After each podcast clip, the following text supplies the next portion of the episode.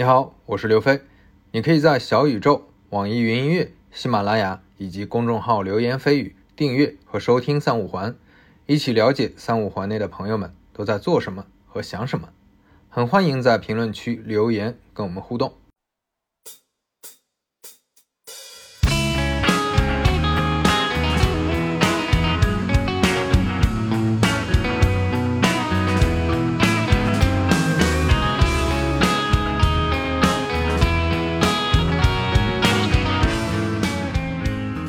哈喽，我是刘飞，欢迎大家收听三五环。今天又邀请到了之前已经来过一次的半佛仙人，跟大家打招呼。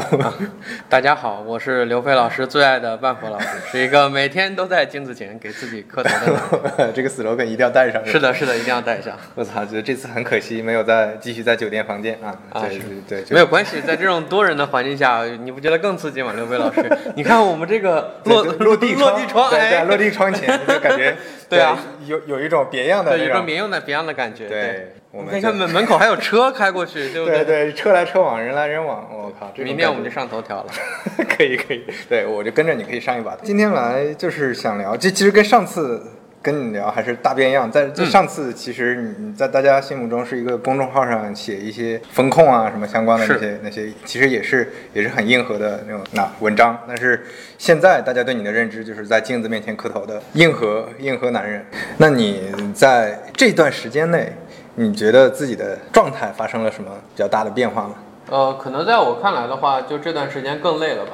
就最大的最大的问题就是这段时间变得更累，然后做视频的一个复杂度跟跟码字，对，从比较简单的码字片甲方来说，对，就是这个。你你中间溜过去三个字，我 我特别想听你再说一遍。就就从码码字从甲方那边赚钱，跟啊跟做视频从甲方那边赚钱比起来，对，就明显做视频赚的更加更加辛苦一些。对然后还有就因为是完全不同的一个艺术表艺术表现形式，然后就其实就是更累了，其其实就更累了。对，而且你这是个增量的事情，你你也没有停下公众号的写作嘛，对所以你每周，我刚才还聊到你每天可能要写个一万字左右，那其实还是挺辛苦的。就一个自媒体工作者，可能也一般也写不了这么多字。对，就如果用自媒体工作者的要求来说，我写的字数是挺夸张的。但是刘飞老师，你知道我以前写过网文，对对对给网文做过文学家对对做过枪手。那我跟我以前一天要写两万字来比的话，现在已经是很轻松了对，叫消费降级。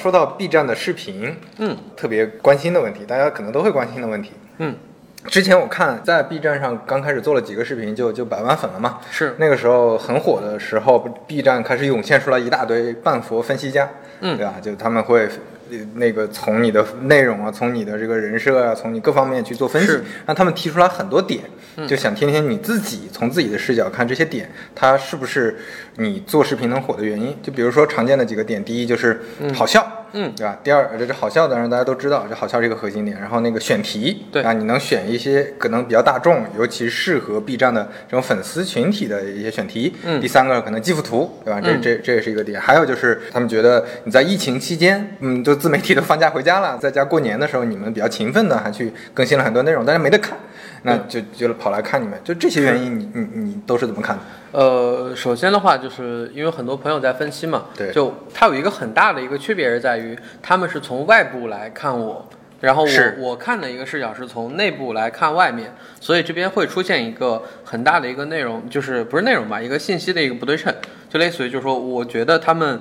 分析的东西未必是对的，但是我认为他们分析的很好，因为他们理论上他们从外面看我们嘛，对。我们的运作对他们而言是一个黑盒，对，但是已经能分析到这个程度，能分析到这程度了，对我认为已经很好了。嗯。对，那可能从我来看的话，呃，就是就就我甚至觉得他们讲的内容基本都讲对了，但是可能我对于这些东西的理解跟他们不一样。就我举个例子啊，就像那个我们过年的时候不是一直在更新嘛？对就过年的时候，因为大家都不更嘛，是这个时候很多人他对于这个内容的认知是说啊，别人别人都没得看了，只能看你。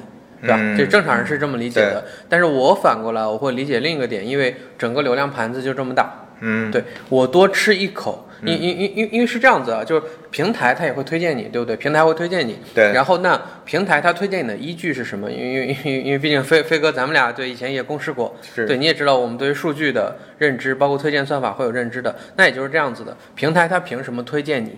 嗯，一定是嗯对吧？你要么是你过去的流量做得足够好，要么是你能够提供更多的新的 tag 来给平台来作为分析来进行推荐。对，那所以从外面看是说我让大家都来看我，从内部看我会认为是我通过频繁的更新作品来获得。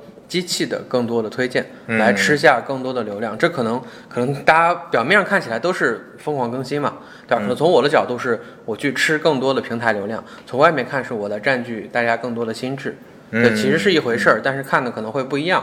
然后另外的话，其实还有一点可能跟大家就就目前我没太有别人看到分析这一点呢，就可能是因为我们的很多视频的内容，其实早期我在公众号写过。嗯嗯嗯，对，它其实是公众号的文章改的台本。第一个，它的成本没有传说中那么高。对，而且经过验证，对，而且是对，这是很重要的，经过验证。对就像奶茶那一期，奶茶那期我当年公众号写的时候，直接写上热搜的。嗯，对，嗯包括瑞幸也是，都是百万级别的这样的阅读。嗯那所以就是说，我在做之前我就知道它大概率是大家喜欢的。嗯，那我要做的无非是如何把文章台本化。所以说我过去一年，呃，应该一年多了吧，积累了这么多的原创的文章，哪一些拿出来，大概有可能会让大家吸引更多的眼球，其实是经过市场认证的。对，对，所以很多人觉得我们做视频是从天而降突然冒出来的，不，我觉得不是。嗯，对，我觉得反而是因为有了很多的积淀才可以用。对，但我们也面临着这样的挑战，就是说，因为你吃老本一定会吃光的。对对，那就是后面要怎么做。对对对，就是你的内容可持续对的问题嘛。说到这个，我记得之前有一个流传出来一个朋友圈截图，就有一个可可能是总编还是什么，一嗯个做自媒体的前辈，他就问大家说，你你们觉得你做自媒体能火的核心原因是什么？你当时你当时应该回复了一条，说你坚持写，坚持写了十一年。啊、是 GQ 那个是吗？啊，对，好像是对，啊对对，你说你坚持写了十一年，最后终于终于终于能火，就是哦，没有，你看错了，十七年。十七年是吧？啊 我操！你要先积累自己的能力，然后等到一个机缘是吧？就运气的成分也非常大，你会觉得？呃，就首先可能在我看来特别现实的一点，我没有天赋，就我不是天才，因为真正的天才他其实应该早就成名了。就是他一一旦进入这个行业，可能他出道即巅峰，嗯对，出道即巅峰。那我首先我不是天才，因为我早年我不管是在天涯是吧，西四，然后包括猫扑、豆瓣，然后糗百这些地方写，就是确实有很多人看，但其实你说出版啊，也出版过书，抛开，对，然后就就哪对 根本我就想问出版哪本书？那肯定不会告诉你的，就有几个特别厉害的人，他能看出来是哪哪哪哪个书，但是因为当时本来印的也不多，就就是印的不多都没有卖完，对，这首印就没有，卖完首印就没有卖完，首印你你你要说这个，可能就会再版啊，对不对？对，那那这个不，你当时用的也不是个笔名呀。然后，因为我一直以来给自己的定位是一个业余作家，嗯包括厕所艺术家。对，就我正常主业上班，老板还给挺多钱的。嗯我先要，对我先要正常的上班养活自己嘛，然后业余的时间来写。对，然后所以其实我真的，我连说运气我都不太好这么讲。我说运气其实就是随便找了个理由，真正的想法我真的就是白天上班，晚上写。哪一天有人看了，我能掐到饭了，那就就转全职呗。那转不了就一直上班呗，就反正对我得先解决赚钱的问题。嗯嗯然后对，就其实我真的是随缘的，就是缘分到了，嗯就就可能真的在我看来就是这样的一个这样的一个点，就刚好卡在了卡在了那样的一个时间点吧。就如果同样的内容，我说真的，就我一九年写的那些内容，同样的放在今年，一定是扑街的。嗯，对嗯，这就是就是我就觉得就赶上了，赶上了就赶上了。对，就是两个要素都缺一不可嘛。对一个努力，一个机遇，对吧？很多人可能一直在努力，没有机遇；有的人有机遇了，也没抓住。有机遇了，对他们过去没有积累，可能他写不了这么多，对吃不了这么多甲方。对，但是其实你跟你这么说的话，就你跟普通人也没有特别大的区别，就就也是打工，对吧？打工的过程中做做兼职，然后兼职哎突然对呃有有一个好的机缘，然后现在终于突破，变成了给甲方打工。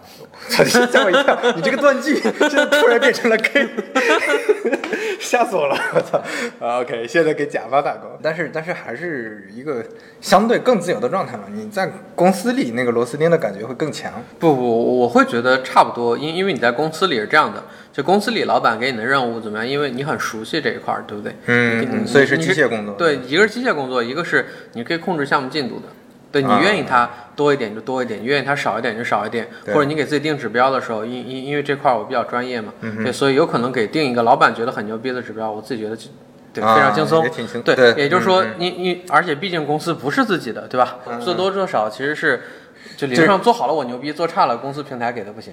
明白，就是压力会转移到另外的地方，没错但并并不代表没有压力。对，但是现在你自己做了，因为因为上次你访我的时候，我还没有全职出来自己做。对对现在全职出来之后，最大的一个问题就是你没有任何可以逃避、可以甩锅的对象，就是要承担所有。包括现在，你看我们也招募了团队，嗯，对，那你要怎么养大家？嗯真的是非常现实的点，并且是这样的，现在是这样，你去服务甲方，嗯对吧？你去服务读者，你内容做的不好，没有人会惯着你的，嗯该骂就骂，对对吧？该数据该差就差。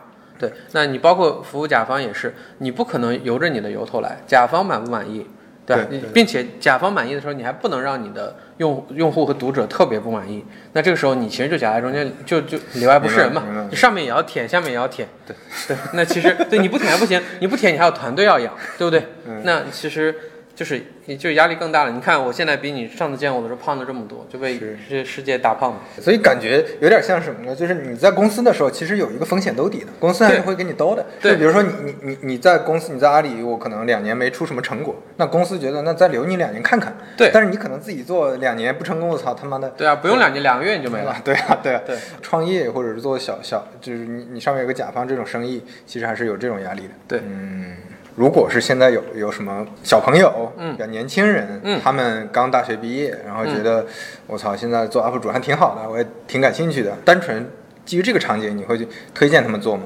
呃，是这样子，这推荐分两种，一种是全职，一种是兼职。嗯如果是兼职的话，我觉得一定要做。嗯嗯，对，因为在这样一个时代，在这样一个互联网技术造福了每个人，我们每个人都有机会发声的年代，对对你一定要做，哪怕你做不好，你也一定要做。对，对，因因因为大不了你现在的工作做不好，你怎么着了之后，你去这种做新媒体的公司啊，你做个运营，做个什么样的，对吧？就多一个手艺嘛，多个斜杠嘛。嗯嗯嗯对，但如果是全职的话，我建议谨慎考虑，除非你你就没别的办法，对对吧？对，不也也不是，就就你正常上班先养活着你做，因因为当你有钱有收入的时候，你做这样艺术的东西的时候，你更有底气，嗯你做出来的东西你会贵更追求品质，吧？对对对如果你是完全没有钱，你全靠这个养活的时候，那你在冷启动的阶段你会做什么？阴谋论，嗯对吧？擦边球，嗯搞黄色，嗯嗯，对你你只能做这个嘛？为了你要流量不择手段，对对对对对，对，那你不择手段一定能最终达到你变现的目的吗？其实是不一定的。嗯，对然后呢反而你堵死了你做好好内容的路，嗯对，所以我会觉得先解决经济问题，先打工养活自己，然后并且其实打工还有一个很重要的点，你跟社会不脱节。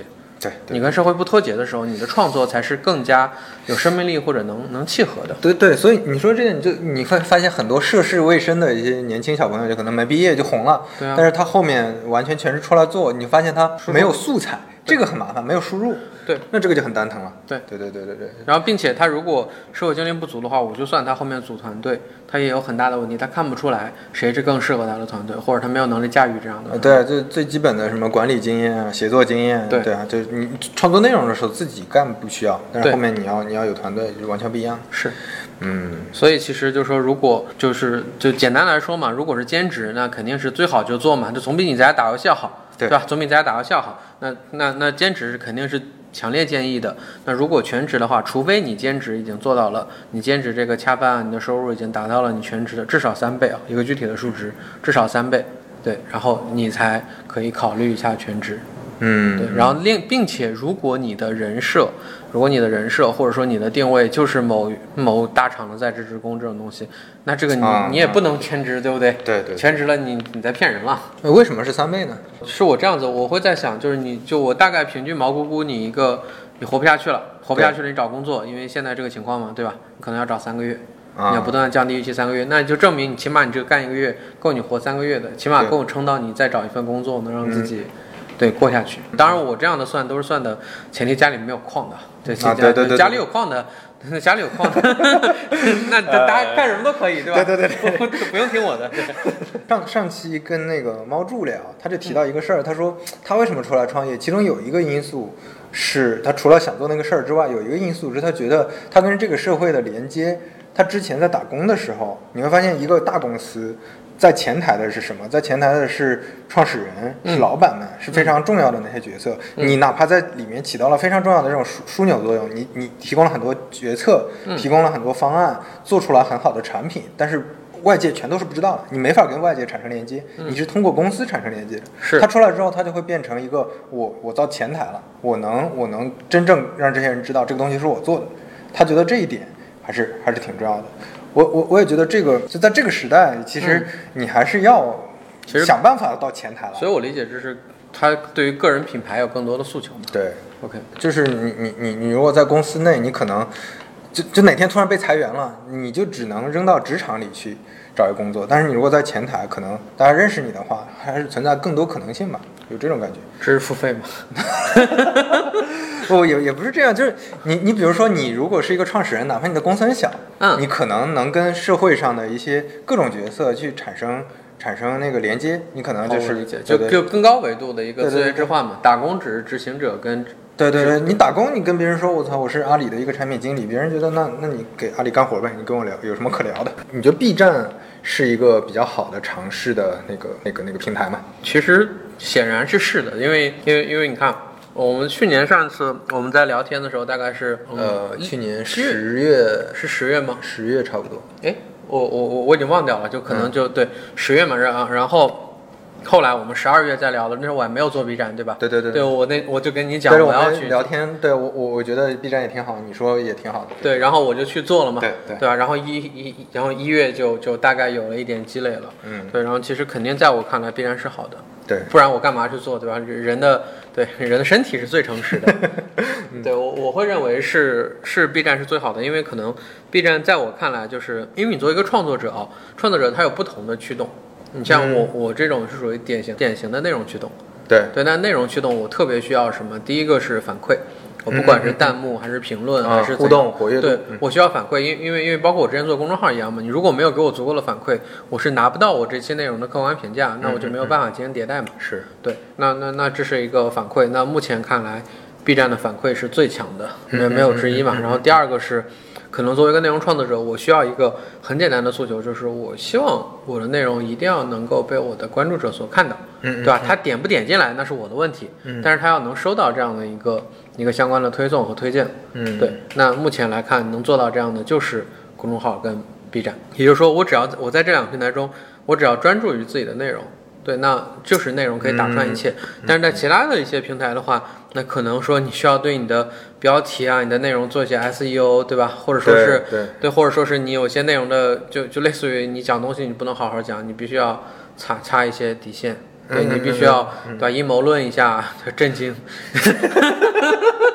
对，然后你对，那那那那那这个时候的时候，那那就出现了一个问题了，那就是它的一个决定性的东西不在于内容，并且你的粉丝关注者未必能收到你的东西。那这个时候，我等于是没有积累的，我等于我的一切东西是在给平台打工，对对吧？我只是在为平台的内容创造一份价值。那问问题是我没有办法得到回报。嗯坦率来讲，就是甲方都不会投，这就是甲方都不会因为这样的东西来投你。那那那这个时候，他对我是没有任何积累的。那种就是纯走量嘛，就那些量其实跟跟你之间的关系也很弱的。对，对对这就很亮，因为谁都可以做营销号嘛。而且他不他他不在意是谁写的这些内容，就反正就就就喜欢看这种内容，谁创作都无所谓，所以对你根本立不住的。对，这个就是推的时候，他也不会，他也不会把那颗作者的 ID 做一个 tag 来进行推的。对对，所以所以这个就比较对不不太适合，所所以其实还是就说到底还是 B 站和公众号嘛。那当然 B 站的那个它的它的呈现形式更容易吸引住年轻观众，对吧？嗯，对，就但其实也还好，因为公众号现在的流量，就刚才你也看我后台了，对 对对那是你啊，总感觉对 对，流量跟去年我们聊的时候比又翻倍了。沧海桑田。对啊，也也自媒体人的一年就是一辈子。对啊、我靠，这个啊是总感觉社社会变化太快了。你你想嘛，就很多很多东西，你总感觉是很很远古的东西了，对对吧？就就很多我们用的那些产品，就就就消失了，不在了。就互联网它短时间之内赚取了这么大的财富，必然付出的代价就是，对吧？就是它的一个新陈代谢会特别快。你看极客都回来了，说不定还会还会再回来一些。是，还回来一些更好的。对，我我们再聊一下你你个人的这种嗯这种工作状态。你平时自己的工作状态是什么什么样的？大部分时间都在写，对我我大概是这样子，我跟你就是简单介绍，我大概每天睡四个小时，就、嗯不是就是平均是吧？呃不不固定的睡眠时间四个小时，啊啊啊啊！然后中间会中间会在碎片化的补两个一个半小时，嗯就累计是七个小时嘛。嗯嗯对，是四一点五一点五这样的模式。然后其他的时间就是一一大半的时间在在写，一大半的时间在读。对，因为因为你要做输出，你必须有大量的输入，包括今天世界上发生了什么，对对对互联网行业发生了什么，有哪些傻屌的动图，对，然后就出现了一些很诡异的 这种东西，然后你要把它，你读的时候，你可能就要加到你的素材集或者你的就是内容策划的一个 to do list 里面，对对。然后然后来在选题上面抛出来，对，跟其他的朋友一起 argue 一下，我之前就一直很佩服你的这个勤奋嘛，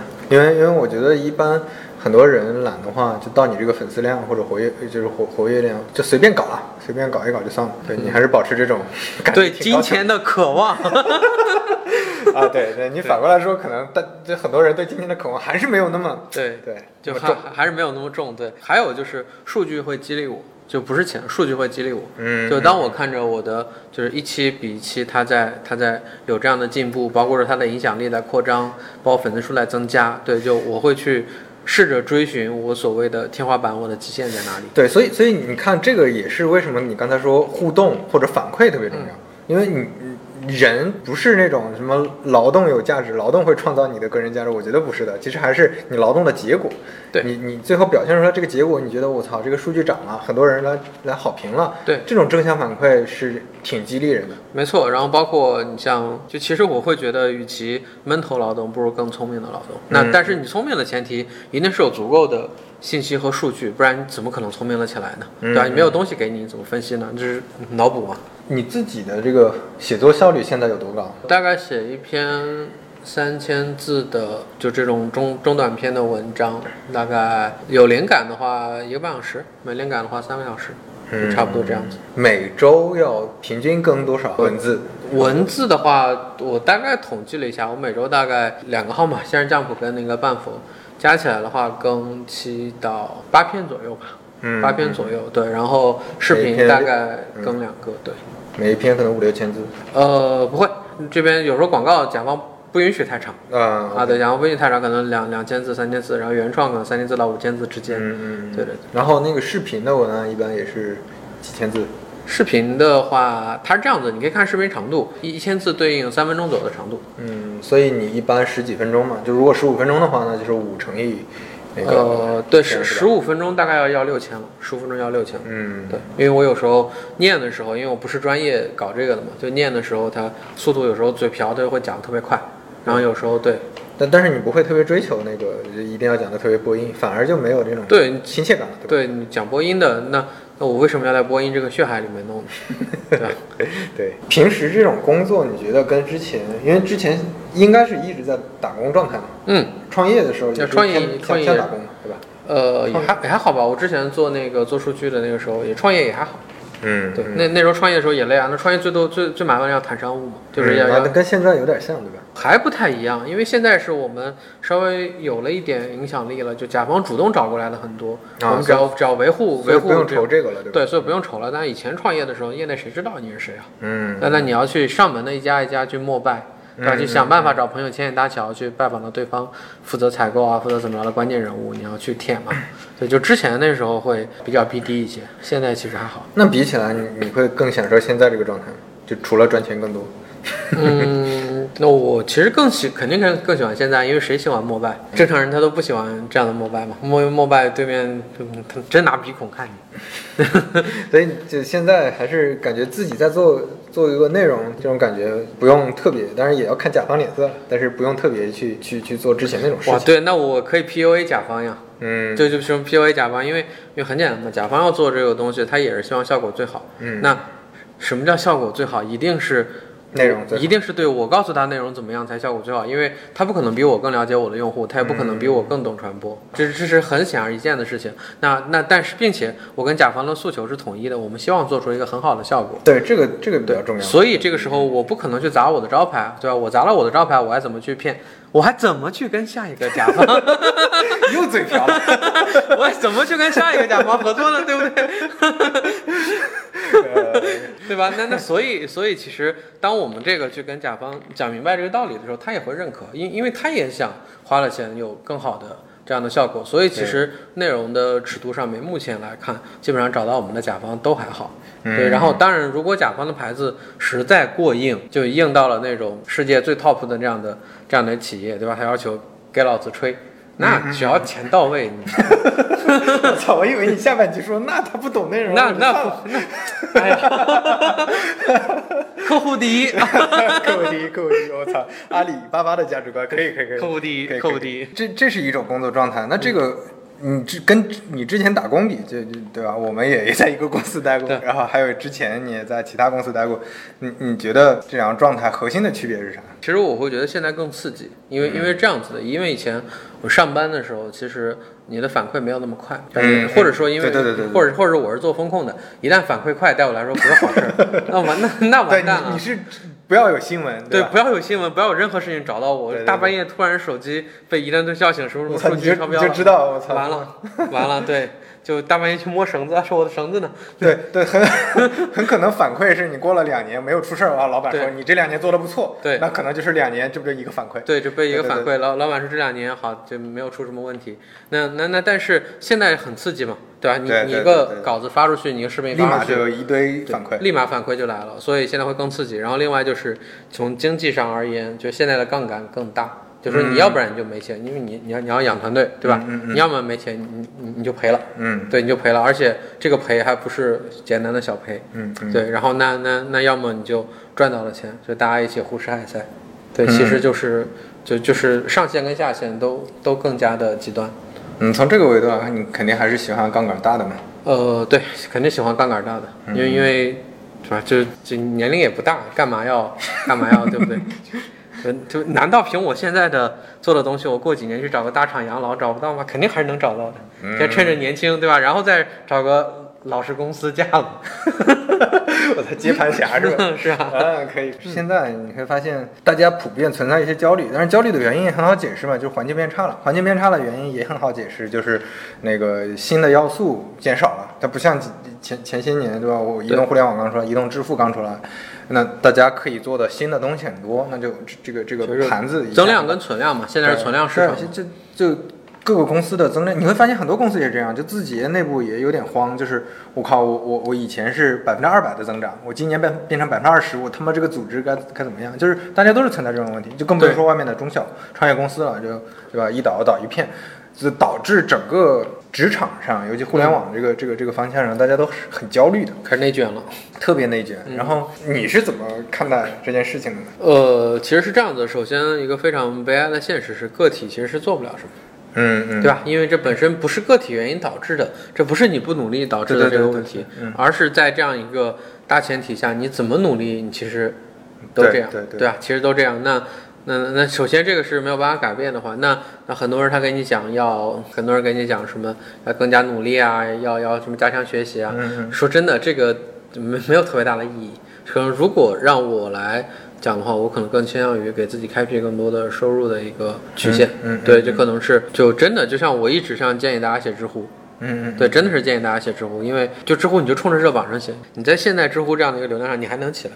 嗯，那你起来之后，你靠着这个，你每个月接接软文，对吧？几千块钱、一万块钱，几万块几千块一万块钱，它不香吗？嗯，对，然后如果你知乎做的足够好，对吧？你学会花式引流，你再弄个公众号。对我自己当时反正就但你这就这样不是你的路线吗？啊，对啊，就我我因为我自己走通过这个路线嘛，而且我确实认为我没有特别大的天赋，嗯，对我觉得我没有特别大的天赋，那我就是坚持的写，真的，已经知乎四年吧，四年那时候现在已经写了六年了，我那时候四年的时候写了一千篇，平均一天一篇，基本上除了对吧，就除了特定日子都写，那就是硬生生的写出来了的。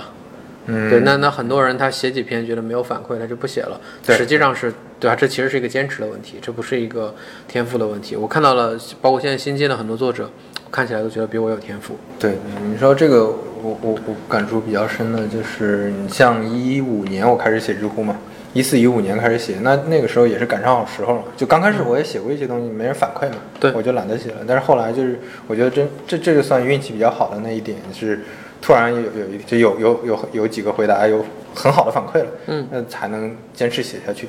但是，嗯，怎么说？就你如果不坚持，肯定很长时间，就就你你你很难指望说你有这种非常好的机缘或者运气。对，所以真的就是赌嘛，就是我就觉得就是保持现有的工作，然后不停的去写，真的是不停的去写，然后对，在这个时代，在这个时代，你有文字创作能力，就确实是一个比较罕见的一个这样的技能。对，而且它它不像有一些其他的兼职，就有的有的人他会选一些其他的兼职，就觉得可能可能做些别的东西都可以，但是实际上。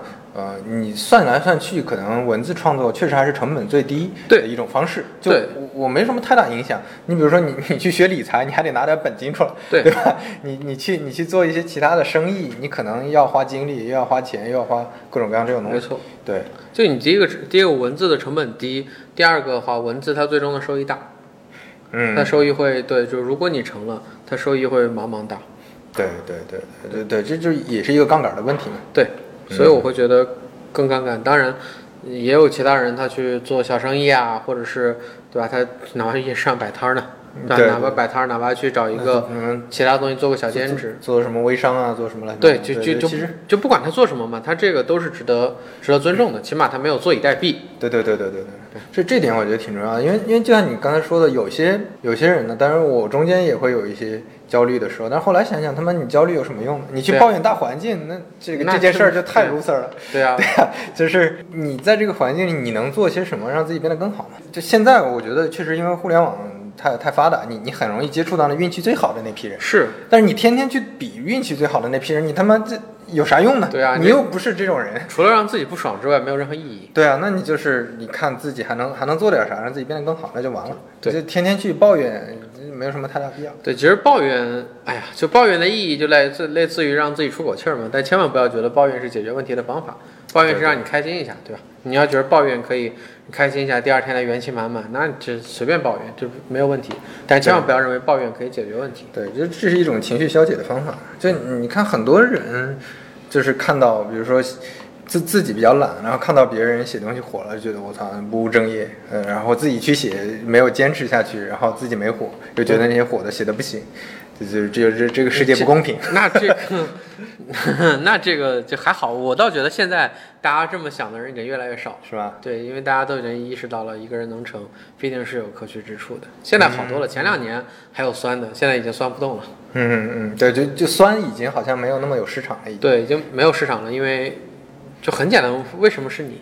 对，为什么是你？就就就哪怕你你的推理推理出来，这个人是运气好，对，但是你也也不会有人觉得说这个这个事儿他不应该运气好，对对吧？而是你应该运气好，就不会不会这么想问题了，已经。对，就其实真的，如果说说到的话，大多数人都能说到。那其实但这个社会比的是到底谁做到了。对对对，还想再聊一个话题啊，就是现在因为很多年轻人都比较焦虑嘛，然后。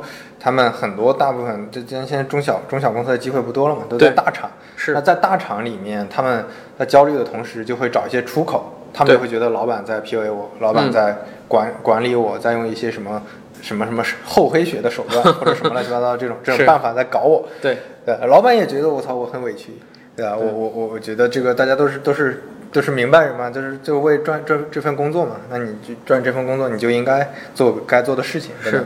嗯，这种。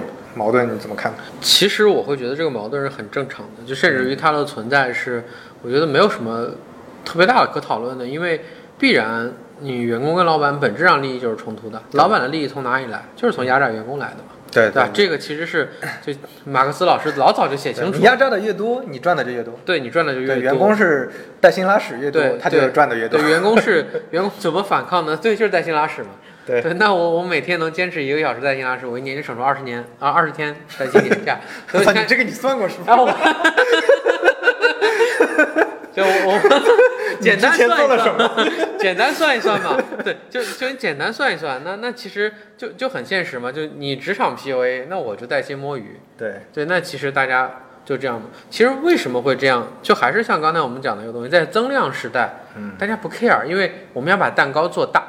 嗯，对吧？增量时代的诉求是蛋糕做大，存量时代的你的诉求是分蛋糕。一旦涉及到分蛋糕，一方多吃一口，另一方一定少吃一口。对对，这个矛盾是你们怎么解吗？无解，嗯，无解，必须是找到新的增长点才可以。不然现在入关学，对吧？年轻人的入关学怎么就这么火了？本质上就是去把其他的地方，我们想办法去吃掉他们的蛋糕嘛。对，其实就这样子，怎么解呢？那没有办法解。那当然，你如果说纠结到个人。哎个人身上，其实就出现了一些我们所谓的奋斗逼，嗯，对吧？所谓的奋斗逼了，一个人干两个人的活，对，然后怎么怎么着？那其实你说奋斗逼是傻还是坏呢？他其实既不傻也不坏，嗯他只是看清了这一切，他觉得没有办法了，对吧？他就觉得我就是趁着这个出口，就跟螃蟹效应一样，就跟我趁着这个出口，我赶紧冲上去，我能冲上去就赶紧冲上去一把。对对我冲上去了之后，我起码摆脱下面这个无望的这样的零和的这样的这样的一个混混沌的状态。对对对，所以他就做这样的事情嘛。但是那些那些号召大家带新郎史一起起来反抗的那种 那种人，我觉得我可以理解他的想法，但是我觉得没什么用啊。就第一个没什么用，第二种你又怎么不知道他这样其实也是一种生意呢？嗯对吧？当 PUA 成为一种生意的时候，反 PUA 为什么就不是一种生意？嗯，对吧？这个世界，对，哎，就是 对我我通过这种方式，我个人品牌起来，我去做个知识付费。对呀、对啊，教大家如何正确的带薪拉屎。对，带薪拉屎七十九式，如何躲避马桶炸弹，如何用砂纸也能擦屁股。对，你看我都想到了很多标题。可以可以，然后然后然后我再去 B 站开个视频，对啊我给我也开 UP 个视频主我操，我他妈我就我就我也脱离出这个混沌。对啊但其实那些跟着我带薪拉屎的可能被开除了。对，就像很多人教你 什么不要讨好老板，那去骂这样子的东西。但其实你要想清楚的是，你要想的很清楚的一点是，就是这些特别教你的人，会不会他们自己特别舔啊？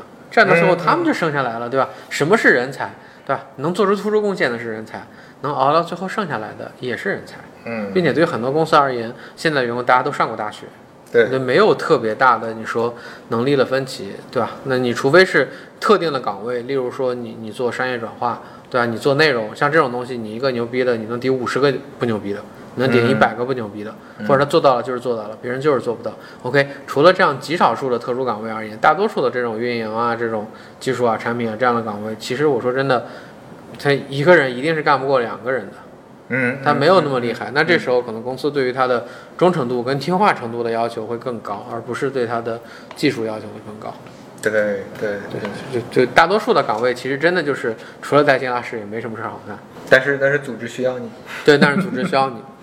嗯，有一些有一些大点的组织，它整个组织运转，它就需要这些人，它可能起到的不是专业价值，它有很多其他的价值。对，所以其实这些人他们拿到这么高的工资，某种程度上是他们在割大公司韭菜，而不是大公司在割他韭菜。因为，就吧？以前我也招过很多的人，我发现把一部分老人干掉之后，招一部分年轻人，活力更高了，效率更高了，但是付出的成本更低了。嗯对，很多东西真的没有那么多，很多人没有十年的经验，他就两年的经验用了十年。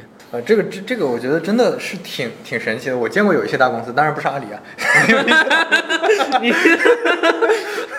有一些大公司二五幺，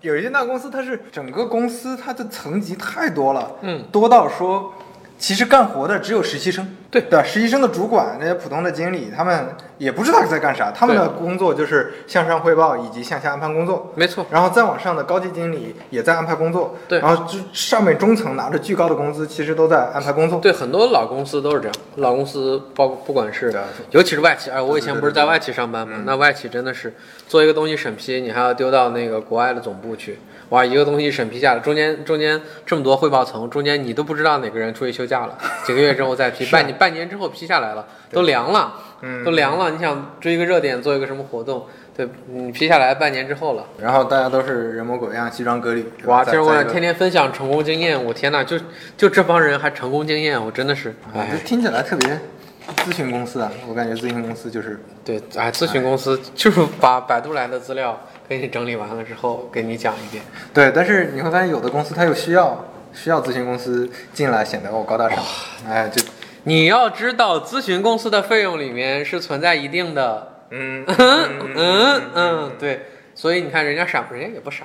所以你反过来看，为啥为啥很多行业只要有新人进来，只要只要他不存在一个特别特别高的壁垒，这个壁垒你碰都不能碰，比如说微信的这个网络网络效应，这个这个你碰不了的。但是有很多还是能被切一块蛋糕下来，还是能一点一点被切切走，因为因为人家效率就是高，对组织的效率就是就是很高。我就招一堆年轻人，这些年轻人你有基本的技能和经验、专业能力就行。那那种老的团队发现你根本掉个头，就是你转个头都转不过来，因因为因为老团队有太多的历史包袱嘛，就类似于假如说你是一个很巨头、很巨头的这样的一个老公司，嗯，OK，你想做一个业务的时候，就是你背了 KPI 对吧？你要做这块的业务，那你做任何改动的时候，你要想到的第一点是什么？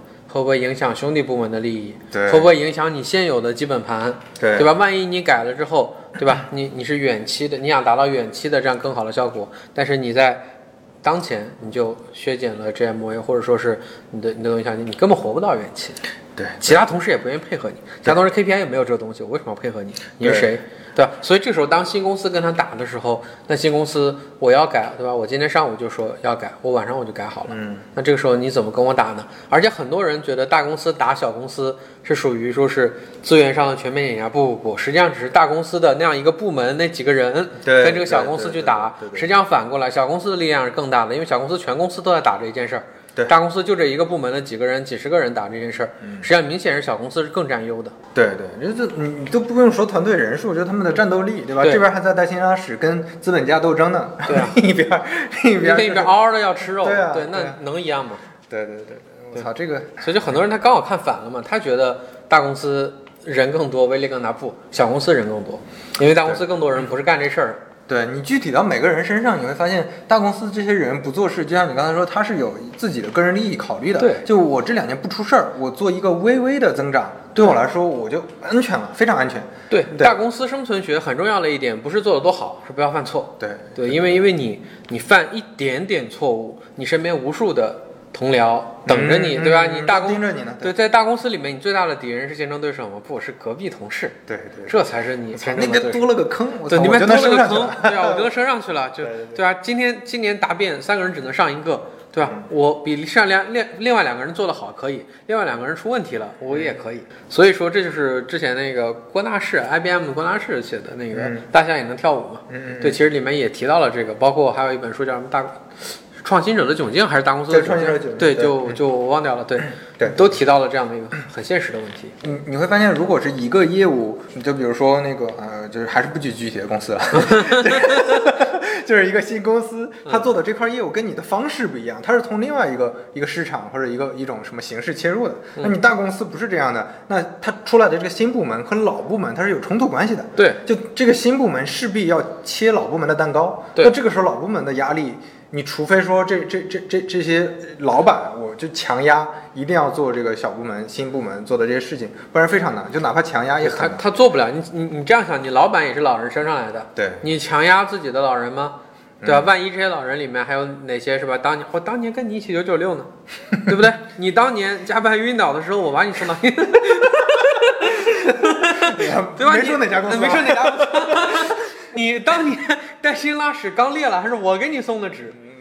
对对啊，尤其是大公司这样的关系很多，啊对对对那那你说怎么办呢？现在我泪泪汪汪的在你这边，我有一家老小要这样的东西，你卡了我今年 KPI 完不成，嗯对吧？我也没有办法，我只能默默的吊死在你家门口，就让你让你第二天早上一开门，你第二天早上一开门，对吧？你你心怀愧疚，那那就 只是开怀心怀愧疚是吗？那你那很多时候就这样，你怎么办呢？对吧？第一个这个，第二个很多大公司的老部门，你真的不知道那些低级别的人，嗯，对他跟他当年一起九九六的人是谁，嗯，对吧？你像你经常就我以前也出现过，就是我就要我就是要做一块心，我要把这块蛋糕冻掉，嗯那怎么办呢？我我的老板。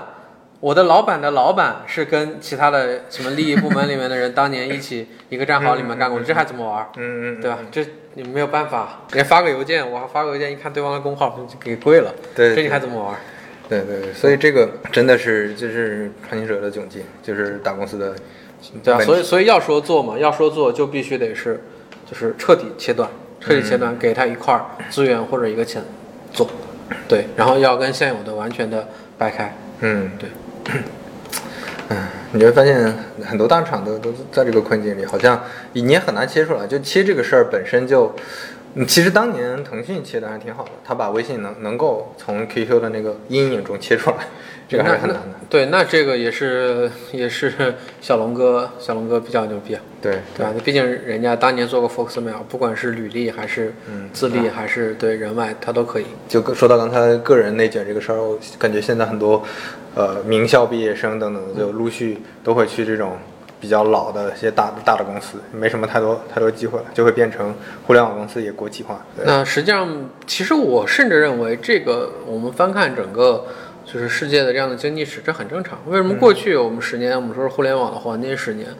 因为过去互联网太新了，这个行业对对，太新了。你实际上早年，你搁二十年前，土木才是收入最高的行业，嗯嗯对吧？再搁几再往前推十年，机械才是最高的，是吧？再往推前推十年，搬砖、开出租车都是收入很高的这样的职业。我觉得就是一代一代，就是现在要找到的就是我们下一代的这样的一个所谓的有黄金二十年的行业在哪里。但其实我觉得互联网的红利时代还远远没有过去，这才还会有新的东西，还有新的东西出来。对，嗯，这这件事儿你还是乐观的，是吧？这那当然是乐观的。因为因为互联网它理论上它已经算是一种技术革命的一种了，它是革命本身。但它革命渗透的，现在你觉得还是有空间的？就我其实我是这么想，过去的二十年，我认为是 to C 的互联网的时代。嗯，对，就是说你你围绕的是如何从用户口袋里掏钱，如何去 KO 用户的 time，嗯，对吧？那你不管是你对吧，抖音啊，你游戏啊。对，包括阿里这种电商啊这样的东西，你本质上你是在赚 C 端的钱嘛？对对，consumer。然后，然后这个时候你是接下来你是要去赚 B 端的钱，因为你可以看到，就整个 B 端的市场，它是它是更加的一个广阔的市场。对你，包括你像现在阿里为什么所有的资源就是砸钉钉？对，因为钉钉本质上是一个 To B 的业务嘛。嗯。包括阿里云，你看阿里云的估值，对吧？还有蚂蚁金服的这种恐怖的估值，对，就这种更偏 B 端的这样的业务，可能会有更大的一个蓝海。那这样的业务会需要更多的这种。懂懂 B 端这种工业型的人才，包括腾讯。像之前腾讯一个老板直接讲的就是说，我们现在去做 B 端，我要做的就是把膝盖把膝盖揣在裤兜里，随时可以掏出来。嗯，对，就类似于大家都在做嘛。对，我会觉得未来 B 端包括工业互联网这种东西才刚刚起步，因为现在整个产业线包括生产线互联网化没有互联网化，连基础的数据都没有，传感器都没有装呢。对，就我我会觉得还有大有广阔空间，只不过在接下来 B 端没不像 C 端那么好吃，对，因为它很慢，很慢，很重，很慢，特别重，因为而且它标准化程度也超级差，对对对对，需要比较长时间去搞。我觉得起码再有个二十年。就说到这个，我想补一个问题，就是，嗯，你觉得内容这件事儿，内内容平台，不管是 B 站还是公众号等等，呃，还是会有很很大的空间嘛？对，创作空间嘛？还是？其实你觉得就就好像也就就这样了，你这个也就这样了，怎么定义呢？就是这句话因为没有太可能就就那个，比如说内容做到现在的，不管是从活跃度啊，还是说嗯那个受众的数量啊，嗯，这是不是到这个水平了？或者说你比如说呃，你像 B 站也专门开了知识区，嗯，就这些这些新的区，它会不会能引来新的增量？就会不会有更多人来看视频？呃，首先是如果是。你从知识区的流量来讲的话，知识区应该是去年 B 站增长最快的流量，没有之一。嗯，对，它它现在已经是一个主流的这样的流量了。然后，另外的话，B 站的总体的盘子在扩大。对，具体的数字反正也也也不太好讲，但是还是在扩大。嗯嗯，对，数字还是在扩大，只不过是由于就是说 B 站它的一个垂类运营策略嘛。对你看起来可能你经常看的一个区，你觉得就那样，但是你看总体盘子上它是在扩大的。然后另外的话，我会觉得，我会觉得内容远远没有到。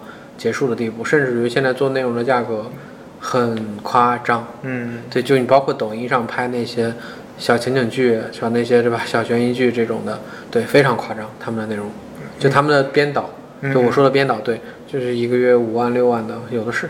嗯嗯，对，就这种很夸张，就做内容的人才反而他是很夸张，因为因为你看我也在招这样，对我也在招这样的人嘛，就招到现在也没有招到几个满意的，因为特别稀缺，因为这样的一种感觉是。很罕见的，对你说这个有点感觉像，其实内容载体、内容平台在发生变化，它替代了早先的电台、电视这种传统媒体。对，就就大家注意力已经在这上面，但是创作创作者都没在这些。对，这这这些还远远没有达到饱和这样的状态。大家说到饱和是什么？无非是早期那些简单粗暴变现。那种我说真的，早期的这些平台那些拿到流量的，现在再回看它的内容都是什么弱智，嗯嗯嗯，对吧？因为内容的门槛也在增加嘛。对对对，那你要跑出来，一定要跟别人越来越不一样。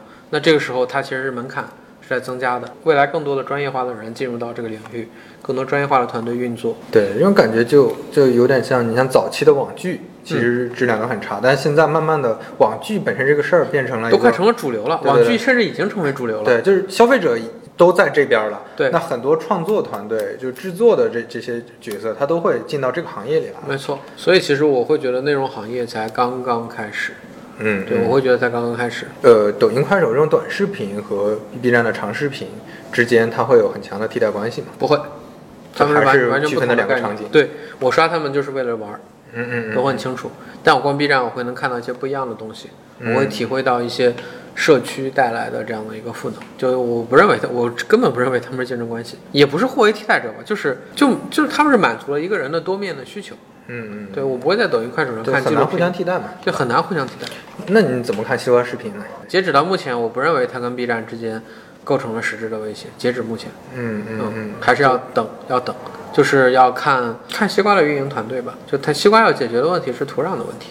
对对，就西瓜不缺流量，但是对它它这个它也 不缺钱，对，它也不缺流量 嗯，它就是能力啊什么都不缺，它缺的是一个土壤的问题。然后这个东西其实是 B 站之前花很很长时间培养出来的。对这个东西你 B 站超过去了。对这种东西早期的就是赔钱的问题，B 站现在也在赔钱，对它花了十几年，十一年吧，对对对，才才培养出了这样的一个土壤。现在其实就是就是打这样的基础建设的生态，它要么做不成，它做成了之后，你想在短时间之内追上，那需要非常高的智慧以及魄力。所以，所以你你反过来看，自己之前擅长的还是短平快嘛？那如果说做一种长的东西，诶，长时间的我其实之前讲过一个写过一篇字节的文章，就我认为字节是非常牛逼的一家公司，但是他们的基因给我的感觉是一个 Q time 方向的，就类似于就是说，就是是流量短时间的流量，就短时间流量，对，就是你用户在这个平台上你获取到短时间的快乐，一定要短。为为什为什么短？因为你因为你如何衡量一个用户喜不喜欢这个内容哦？你是看他第一个有没有完读，对对对啊，就完完整的读完看完。第二个他点不点？嗯，那第三个他有他对于同类的推荐的一个反馈，对对对就这样的一个这个视频越短，我收集的对数据越多。越越多，我迭代速度就越快。对对对而如果一个长视频，假如说一个十五分钟的视频，对用户在中途关了，对他是不喜欢看吗？不一定，嗯有可能中途他担心拉屎。对对对对。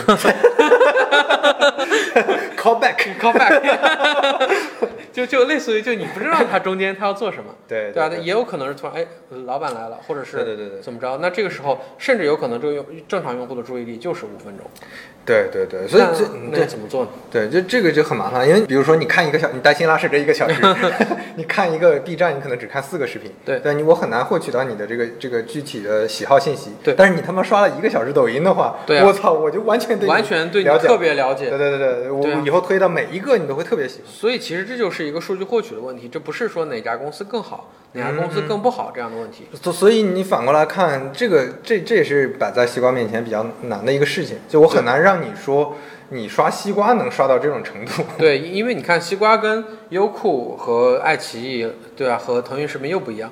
优爱腾它是什么？优爱腾它直接没有这种所谓的大数据推荐，对，它靠的就是头部，对我的头部，我 banner 就摆在你的面前。对对对，那你其实资源就是在这里。对，大家就是看 banner，就就这么几个头部内容，其他的内容都很很长尾了。对，那那抖音是属于我就全推荐，对啊，本来就很短嘛，三分钟以内嘛，嗯呃，两分钟以内嘛，应该是，对啊，然后短的十五秒嘛，对，这样的东西我我收集的也很快，迭代的很快，那刚好在中间又要又有一定的长度，又有这样的推荐，目前 B 站是起跑最先的，嗯嗯对，那你说 B 站能笑到最后吗？不知道，嗯，但是现在来看，他肯定跑得最快。对它跑得最快，它的基本盘最稳，嗯，嗯，对，那那你说，呃，西瓜面临的挑战很大，但你字节跳动是一家擅长奇迹、创造奇迹的公司，嗯，对，所以谁也不知道他哪一天突然做了什么东西就起来了。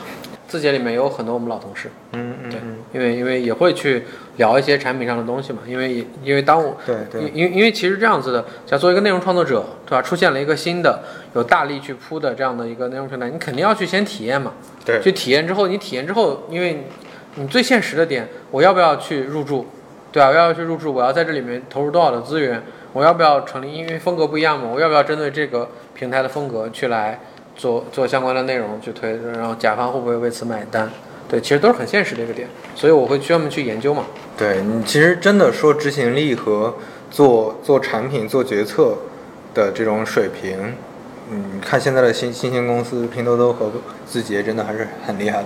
对，因为因为因为还太年轻，历史包袱还没有那么强，但其实也已经有了，也已经有了。对我就举个例子，火山，火山怎么就并入抖音了呢？其实我会觉得，这有组织上的问题，对？对我会觉得火山就不应该变成抖音火山版，火山就应该是对标快手，对对对。抖音就应该是做自己的 style，而且一旦增长停滞了，问题会一下全都暴露。就会爆发。对，正是因为其他的那些平台，他们就老的公司嘛，对吧？我是在存量，也是在存量的盘子里面，嗯对我多吃一口，你少吃一口，所以他们内部就越来越不敢创新。对那现在新新贵们因为还在红利期，嗯所以还好，但但这些新贵们就发展可以掩盖一切的问题，嗯但是如果发展陷入了停滞，那这个时候它爆发出来的矛盾可能会更精彩。就你早期不服输，埋下了那一堆隐患，就后面要一把给你清算。对，不管是哪个领域，你总有嗯停下来的一天，或者慢下来的一天。所以，所以你看字节的角度就是跨领域嘛，对吧？他教育做更多也做事情游戏乱七。八糟的事情。哎，不是字节不是想买成熟的游戏团队嘛，然后发现都被腾讯买了。对对对，就买无可买，买无可买对对对，之前之前有人分析过的，这这个确实没办法，买无可买。对啊，这其实也是先驱者的一个红利。你就像小公司，它创立行业都要面临一个问题，就是当你发展到一定程度的时候，假如你打败了巨头的某一个部门的十几个人的时候，嗯但是这个巨头给你抛来橄榄枝的时候，你怎么办？嗯嗯，对吧？只要你接受招安，OK，你之前做的这些东西，本质上就是给巨头养养养养儿子嘛，对对对？吧？你被接收了之后，那些被你打落花流水的人过来接管你，成为了你的老板，来恶心你，嗯嗯嗯，对吧？这样的事情每天都在发生。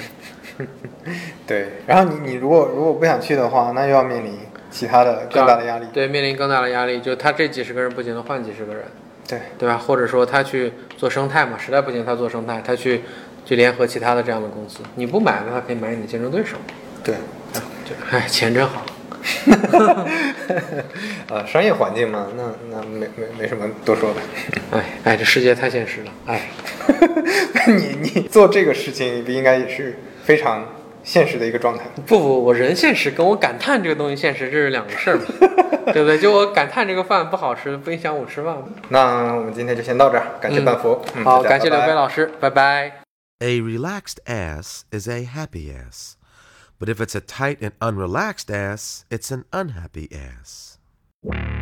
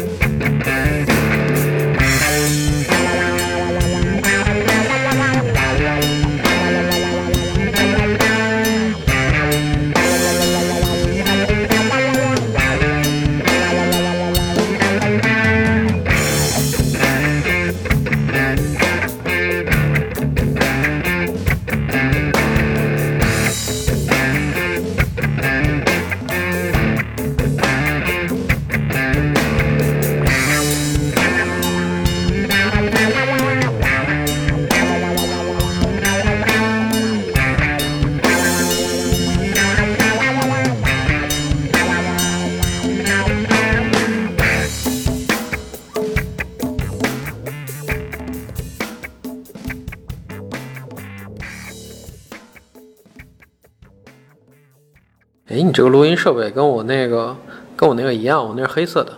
嗯，索尼的是吧？对对对对对，嗯这股黑红出 CP。